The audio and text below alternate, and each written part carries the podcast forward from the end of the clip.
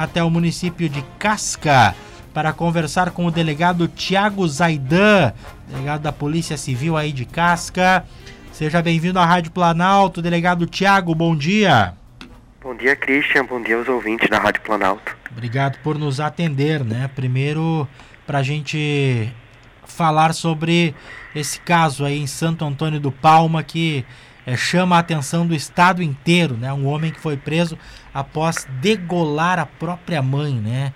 É, como é que a polícia está tratando desse caso, delegado? Na realidade, Christian, ele decapitou a mãe, ele arrancou a cabeça dela, né? Olha só. É, realmente é um fato bem chocante.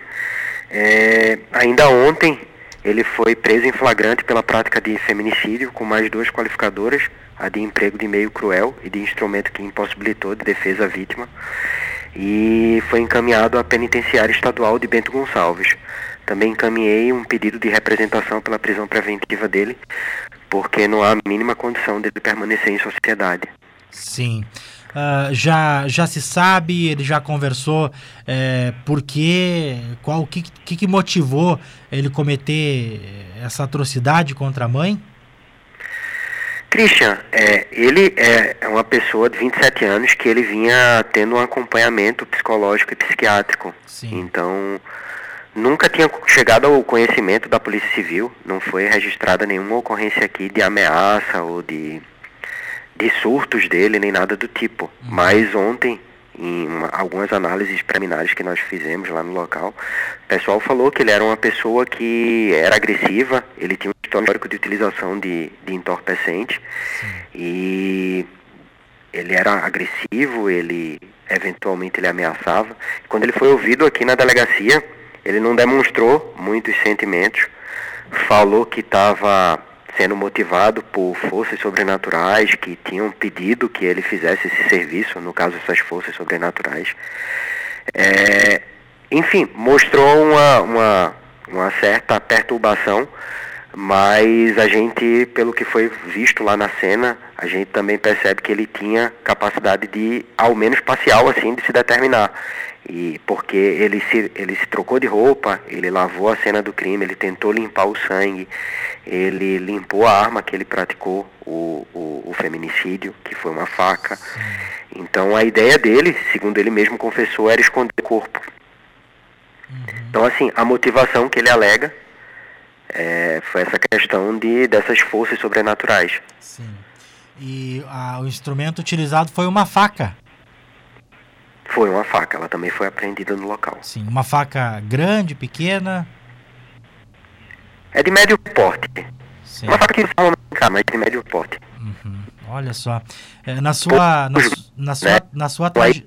Até no perito, o perito aponta de que ele tenha realizado uma força, uma força bruta assim para poder, porque não é, não é, não é fácil você decapitar uma pessoa. Sim.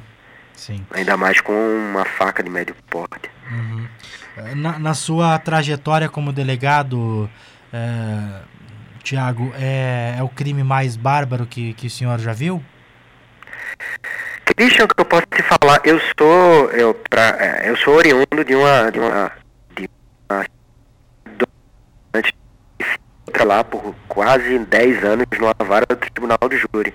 Uhum. Para quem não sabe, é uma vara especializada em crimes contra a vida, né? E Sim. nós tínhamos só lá, nessa vara, mais de mil procedimentos. O que eu posso te falar é que nesses 10 anos aí de serviço público, muitos deles ligados especificamente a crimes contra a vida, homicídio, eu nunca vi assim. Primeiro porque a, a, o instrumento empregado e a forma como foi realizado né, o, o feminicídio, arrancando a cabeça, já, já causa um, um, um derramamento muito grande de sangue, né? Então a casa estava banhada em sangue. Segundo, porque foi o próprio filho, né, que tirou a vida da mãe. Sim. Então foi uma cena bem, bem chocante, assim. Sim. É algo bem. Né, com certeza foi o, o caso mais grave que eu já peguei. Ele apresentou algum tipo de resistência? Ele tentou fugir? É, ou foi tranquila a prisão? Quem realizou essa prisão, Christian, foi a Brigada Militar, né? Eles uhum. foram acionados Sim. por um popular que estranhou a casa estar tá toda fechada. E quando eles chegaram no local, o relato dos soldados que foram lá foi de que é, ele apresentou inicialmente, ele ainda estava dentro da casa, como eu te falei, ele estava tentando limpar a cena, e ele ainda estava dentro da casa, e ele, de início, ele tentou a, a oferecer uma resistência, mas eles conseguiram contê-lo ainda dentro da casa. Sim. É, e agora, doutor Tiago, ele no, no sistema prisional, é, ele fica de alguma, de alguma forma é, protegido, porque como é um crime grave, eh, a gente sabe que gera até uma revolta, né?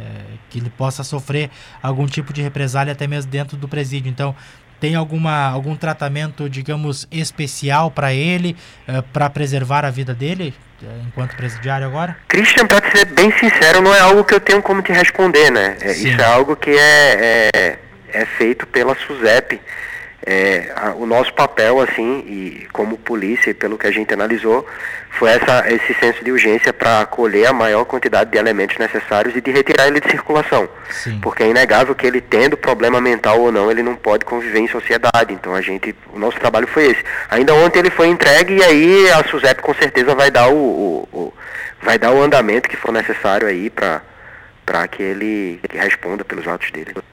É verdade. 11:32. Bom, doutor Tiago Zaidan, obrigado por nos atender aí, trazer alguns esclarecimentos sobre esse caso. Um bom trabalho aí, uma boa quinta-feira. Boa quinta-feira, sempre à disposição. Até logo. Um abraço. Tá aí, né? Esse crime que chama a atenção, olha, filho decapitar a própria mãe, né? Aqui em Casca, que horror. 11:33, vamos fazer um intervalo, voltamos em seguida aqui na Planalto News.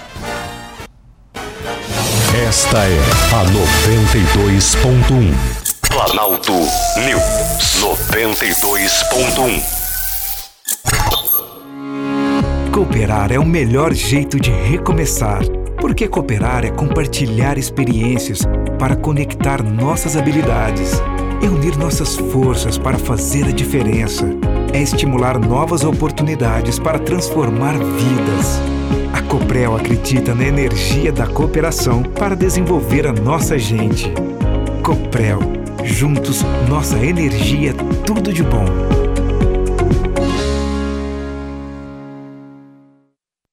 Grupo Ramos Assessoria em Segurança e Medicina do Trabalho, aliando sofisticada infraestrutura tecnológica de ponta e os mais modernos equipamentos para exames diagnósticos, treinamentos, normas regulamentadoras